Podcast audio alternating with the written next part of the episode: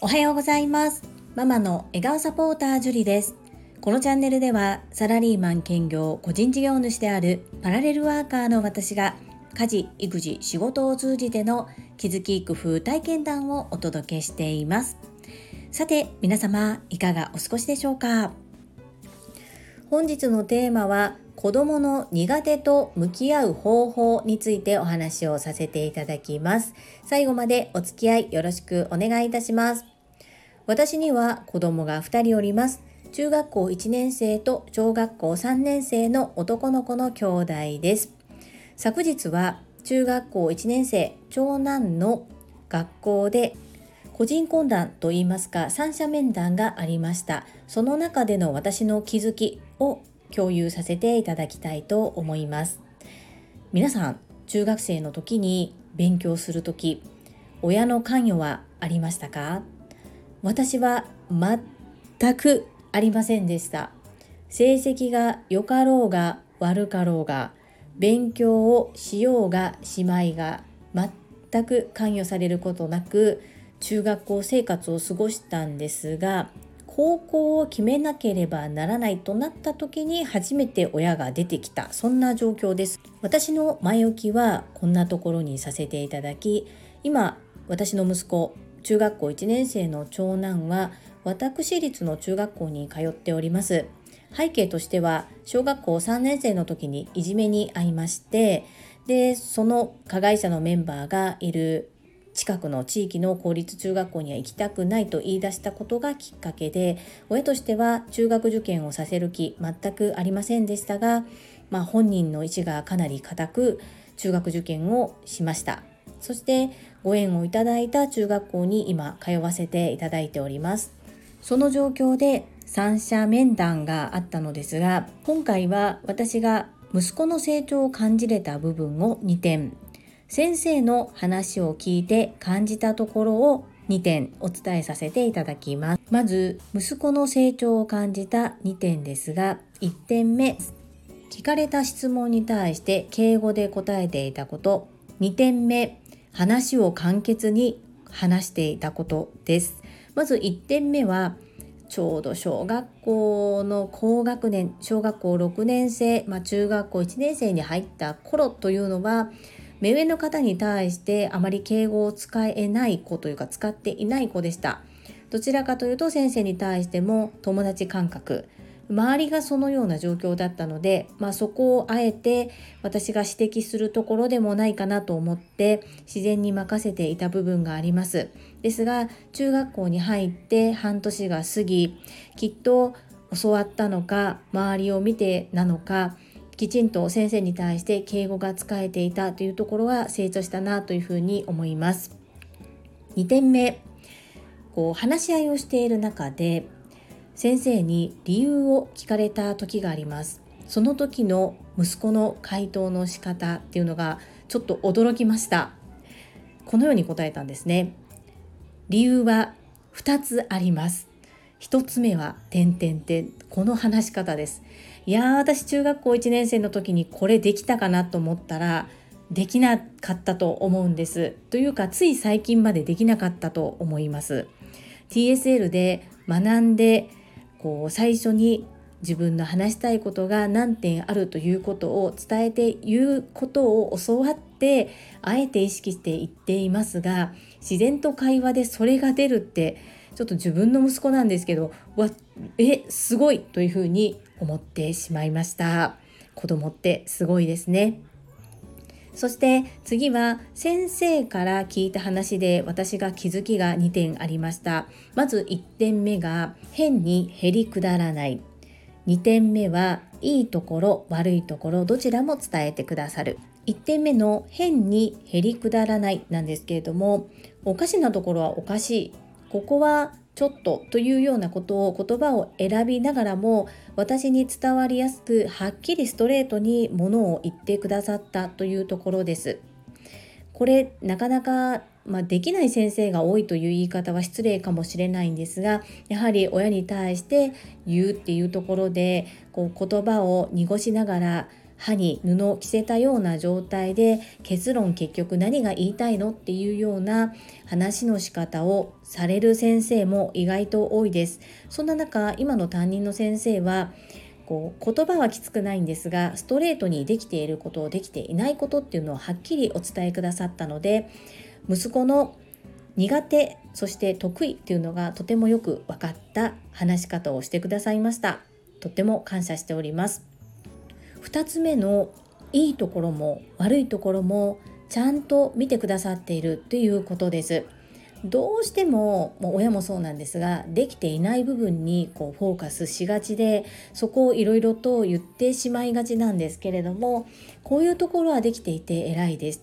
こういうところはすごくよく頑張っています。というふうにできていることを本人の目の前で褒めてくださる先生っていうのは私あまり出会ったことがなかったので素敵な先生だなと思いながらお話を聞かせていただいております。また反面苦手な部分のところもしっかりとお伝えいただきでそのことを克服するにはどうすればいいのかっていうところもしっかりとこううちの子の場合だと性格がこうだからこれは向いてないのでこういう方法はどうですかという感じで提案いただきましたのでもうとてももうね三者面談どうしてもドキドキしていくんですけれども私としてはとても課題が明確になってすっきりとすることができる有意義な30分でした。あとは本人がどうありたいのかどうなりたいのかによって目標がなかなか定まらない中勉強し続けるっていうのも難しいとは思うんですが幸いお友達とのトラブルもだんだん落ち着いてきて、まあ、中学校1年生は多いそうなんですけれども最近は先生からの電話かかってくる頻度も減っておりますので生活面ではだいぶ落ち着いてきたようなお話を聞かせていただくことができました。勉強に関してはこうやれやれ言うのではなくて苦手な部分私は息子と共に歩んでいきたいなそんな風に考えております。この親と子の距離感こうどこまで親が関与するのかっていうのは性格にもよるだろうしいろいろと皆さん思うところ考えるところはあると思うんですが私は今の段階ではあれもこれもおんぶに抱っこで全部手伝うつもりはありませんが彼が苦手としている部分っていうのは一緒に克服できるようにこう二人三脚でやっていけたらいいなというふうに感じております。子育てについては本当にいろんな考え方があるのでこれがいいこれが悪いではなく自分と自分の子供としっかりと向き合ってどうしていくのが、まあ、子供のためにいいのかっていうことをしっかりと客観視自分で自分のことを客観視しつつ子供をまあ我が子だからどうしてもこうね甘くなりがちなところも俯瞰してみて判断できる目を持っていきたいと思っております。今日は皆様の参考になる話というよりは私が感じたこと私がどうしていくのかっていうことをアウトプットする時間とさせていただきました。最後までお付き合いくださりありがとうございます。それでは本日もいただいたコメントを読ませていただきます。第476回初挑戦クラファン支援コメント返信にお寄せいただいたコメントです。西村和美さんからです。樹里さん、クラファンのお話ありがとうございます。私はワッカンさん、みんなの地球の地球環境、橋本代表、フードリボンプロジェクト子ども食堂に支援しました。私のやりたいことの中の2つです。代表の方のお話を何度もお聞きし、それを応援している方たちも信頼できる方でしたので、迷わず支援しました。西村和美さん、メッセージありがとうございます。やはり皆様もうすでにクラファン支援されているんですね。そして私このコメントを読ませていただきながら思ったのが西村和美さんがやりたいことの中の2つというふうに記載くださったんですが西村和美さんのやりたいことを具体的に聞いてみたいなというふうに思います。コメントでも結構ですしまたお会いできた時でもいいですし何かの機会にお聞きしたいなそんな風に思います地球環境と子ども食堂きっとここがキーワードですよねそして直接メッセージもいただきましてありがとうございます。いつもいつも応援いただけること心より感謝しております。西村和美さん、ありがとうございました。続きまして、ほめほめドッグトレーナーゆかさんからです。樹里さん、西野さんの Voicy で話されていた無添加の化粧水、初クラファンで購入されたのですね。ナイスチャレンジですね。私は今年の4月から5月、書籍出版で初めてのクラファンをカモファンディングでチャレンジしました。先に結論を言うとチャレンジしてとても良かったです。でも最初は専門のコンサルさんにお任せしておけば大丈夫という甘い考えだったので開始してからはとても大変でした。本当に大変だったけど良かったのは営業に苦手意識が大きかった。私が営業の楽しさを知れたことです。初めてドブ板営業に必死で取り組みその取り組みを通して初対面の人含め人との関係性構築の楽しさ嬉しさを実感しました。初対面の方でも目の前でスマホでリターンを応援購入してくれた時はめちゃくちゃ感激しました。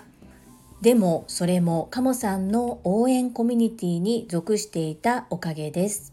お客様である飼い主さんたちも顧客からファンになってくださっていた方々はありがたいことに応援してくださったのですがクラファンって何という感じで丁寧に説明する必要性に気づきました。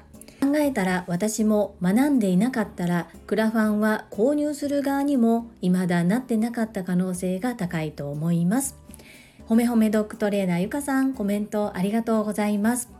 ですよね。ゆかさんはご自身で支援をお願いする立場にもうすでに回られていますよね。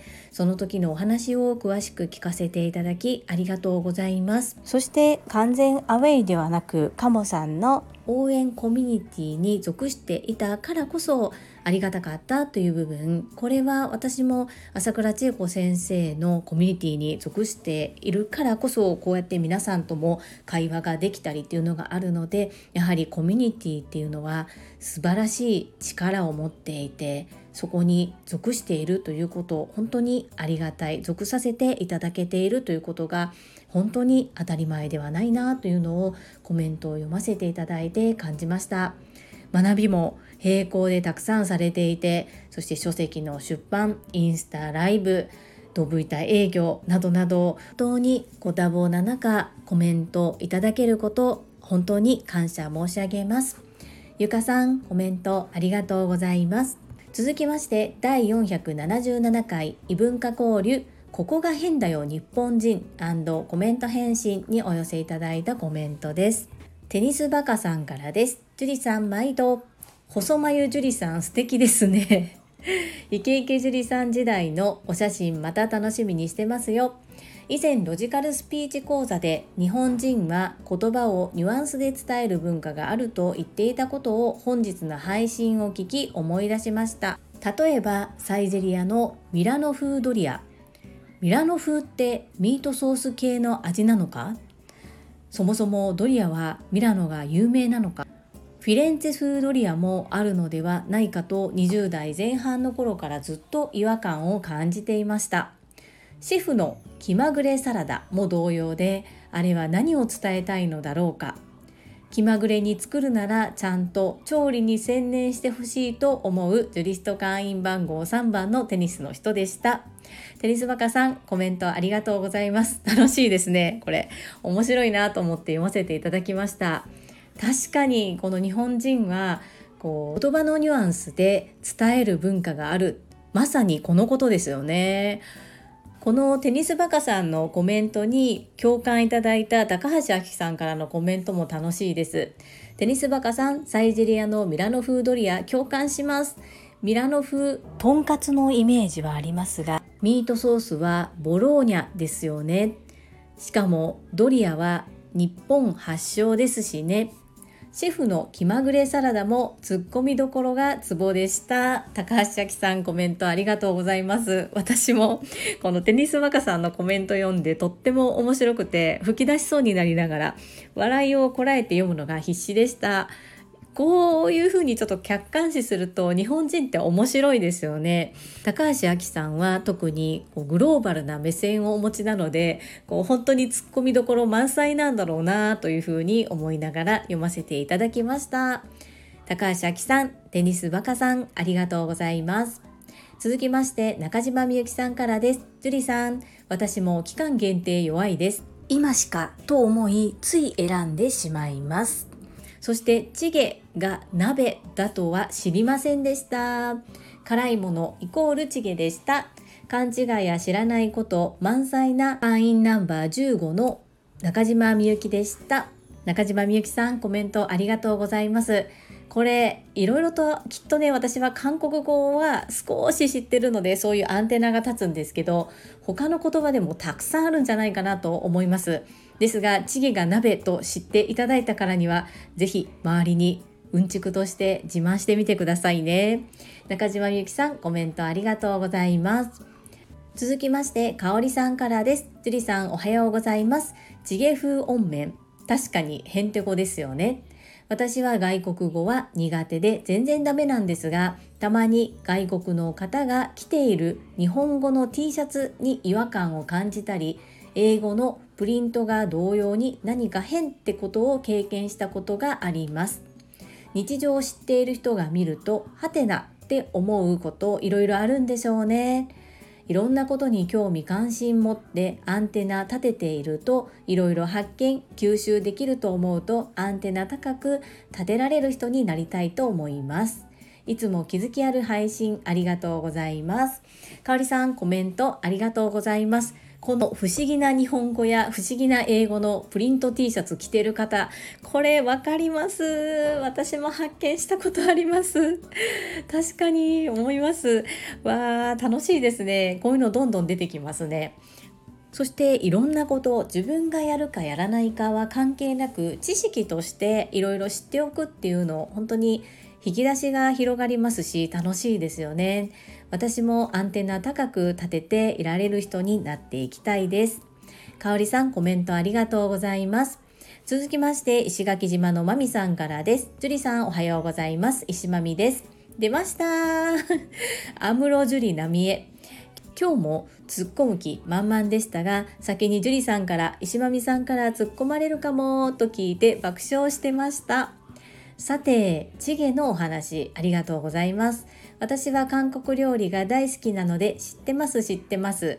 だけど日本のほとんどの皆さんが知らないことだと思います。レシピサイトでも普通にチゲ鍋レシピって書いてありますしね。もっともっと私たちが知らないここが変だよ日本人がありそうですね。石間美さんコメントありがとうございます。はい。このね今回私の話よりも多分サムネの方のコメントが多くてですね驚いています。そんなにやっぱり違いますかね今と。面白いですね。爆笑していただきとても嬉しいです。ありがとうございます。そして韓国料理お好きなんですね。わあ嬉しいです。私も大好きです。そうなんですよ。いっぱいチゲ鍋チゲ鍋って書いてあるんですけど鍋鍋鍋鍋って書いてるんですよね。面白いです。はいここが変だよ日本人。他にもいっぱいありそうですよね。石間美さんいつもコメントありがとうございます。続きまして福田秀夫さんからです。会員番号17福田秀夫です。以前海外の砂漠に行った時のこと。ガイドさんがこう言いました。皆さんサハラ砂漠と言いますがサハラとは現地の言葉で砂漠を意味するんですよ。だから砂漠砂漠と言ってるんです。へえそうなんだ。こういうのを二重表現と言うんだよなぁと思ったものです。日本語でも二重表現って多いですよね。例えば頭痛が痛い。これは明らかにおかしいだろうと突っ込めます。連日寒い日が続きます。これはスルーしてしまいそうです。でも連日と続くが同じ意味なので二重表現。正しくは連日寒いですね。もしくは寒い日が続きますね。お体ご自愛ください。これもよく聞きますが、ご自愛とは体をいたわるという意味なので二重表現。正しくはお体を大切になさってください。もしくはご自愛ください。そう考えると日本語って難しいですね。以上です。アンニョン。福田秀夫さんコメントありがとうございます。本当にこの教科書ですか？というぐらいとってもためになることを書いてくださり本当にありがとうございます。サハラ砂漠砂漠砂漠は知りませんでした。これ皆さん知ってましたか？私ちょっとめちゃめちゃヒットで息子にちょっと行って自慢してしまいました。とても楽しかったです。そしてこの頭痛が痛いはわかるんですけれどもこの連日寒い日が続きますとお体ご自愛くださいは私使ってるかもと思いながら読ませていただきました。今日もためになるコメントをいただきましてありがとうございます。本当に皆様のためにもなったかと思います。そして福田秀夫さん試験受験お疲れ様でした。常に挑戦される姿勢が素敵です。いつもコメントありがとうございます。アンニョン。続きまして、ゆふこれたかさんからです。ジュリアーノへ、サムネの写真の頃と今も変わってないからびっくりしちゃったよ。さすが20代の頃からシルク姉さんのべっぴん塾に通っていただきあるよね。通ってません。もう皆さんが信じちゃうのでやめてください。もう本当に面白いですね。続きいきます。日本語でのチゲは確かにキムチチゲのイメージが強いよね。マーケティングのためだと思うよ。樹里さんが好きだったジャニーズが忍者のまさきくんという渋いチョイスなことに感謝して。ゆうこれたかさん、いつもユニークなコメントありがとうございます。ちなみに私、ジャニーズではあまりこう好きな方がいないんですよね。こう、ミーハーにキャーキャー言ってるタイプの女子ではなかったですね。真っ黒に日焼けして外遊びが好きなそんな女の子でした。そうなんですね。なるほど。マーケティングのためにあえてそういう言い方をしているっていうことも考えられますね。なるほどなるほど。ありがとうございます。そしてこんなにこうサムネの写真に反応があるというふうに思ってなかったのでまあ面白いなと思って読ませていただいてるんですがそんなに違うかな髪の毛の長さと眉毛ですかねやっぱりねはい興味関心持ってくださりありがとうございますそのゆふこれたかさんのコメントに西村和美さんからコメントをいただいております。ゆうこりたかさん、シルク姉さん、お肌がめちゃめちゃ綺麗でした。今は知らんけど。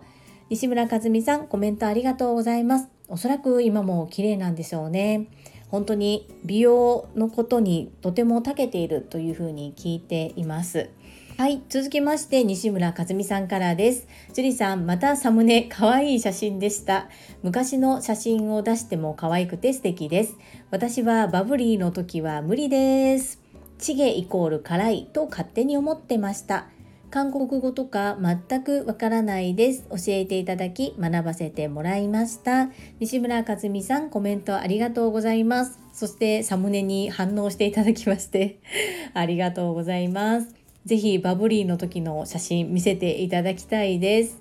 そう、韓国語わからないですよね。私も旅先で親友ミンジョンに出会っていなければ学ぶこともなかったです。本当に朝倉千恵子先生がいつもおっしゃっていますが、出会いは一瞬遅からず早からず最良で最高のタイミングでやってくる。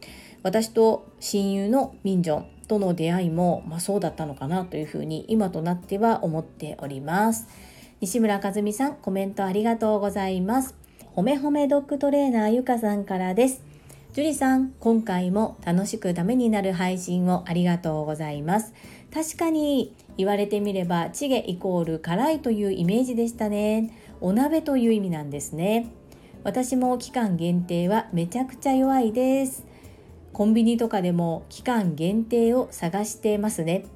ちなみに今回のサムネの樹里さんは表情もよく分かって可愛い。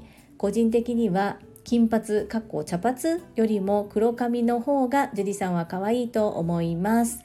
ゆかさんコメントありがとうございます。今はね黒髪ほぼほぼ黒髪なんですけれども本当に子供を産む前ぐらいは茶髪まあそうですね色を染めてましたね。で金髪みたいに見えちゃってるのは、えっと、日焼けだと思います。日焼けで髪の毛が傷んでしまって紫外線でそれでちょっと金髪っぽく映っていたのかな。あの青剤着てる時の写真ですよね多分ね。そう。チゲという言葉は鍋なんです。これぜひどこかで皆さん使えるのではないでしょうか。そして期間限定やっぱり惹かれますよね。わかりますわかります。これは女性は弱いのかなというふうに思ったりもしました。ゆかさんコメントありがとうございます。続きまして泉さんからです。朝からブデチゲ見ちゃってお昼は辛ラーメンでした。若かりし頃の樹里さんも魅力的でございます。韓国語食べ物シリーズはわかるんです。ママ友が韓国の方でお料理教室という名のランチ会に通っていました。ビビンバもビビは混ぜるなのらしくはビビンバ韓国料理大好きなのでこのシリーズ楽しみにしています。アンニョン。泉さんコメントありがとうございます。そうなんですね。お昼辛ラーメン食べたんですね。わあそしてお友達に韓国の方がいらっしゃるということでなんだか私はとっても嬉しいです。私日本では韓国人のお友達一人もいなくて知り合いも全然あ主人の仕事関係の方でキムさんという方がいらっしゃるんですけどまあ年に1回会うか2回会うかどうかっていうぐらいの頻度でしかお会いしないんですが近くにねいたら嬉しいなと思うんですけれどもそうですそうです。ビビンっていうのが混ぜるの意味でパっていうのは本当はこうパプっていうような発音ですね。えっとローマ字で書くと PAP って感じです。パプ。これがパプっていうのがお米のことを指すので混ぜる米ですね。混ぜる米でビビンバ。さすがイズミーナお料理好きですね。はい。またお料理のことに関しても語り合える日が来ればいいなそんな風に思っております。コメントありがとうございます。続きまして天才彩色兼備の高山千恵さんからコメントを頂戴しました。読ませていただきます。サムネのジュリさんめちゃくちゃギャルでびっくりしました。とっても可愛いです。異文化つながりで会社で少し笑いのツボに入った話です。当時50代の偉い方と私は仕事をしていました。社内では下の名前で呼び合います。その方のお名前は男性でくんぺいさんという方です。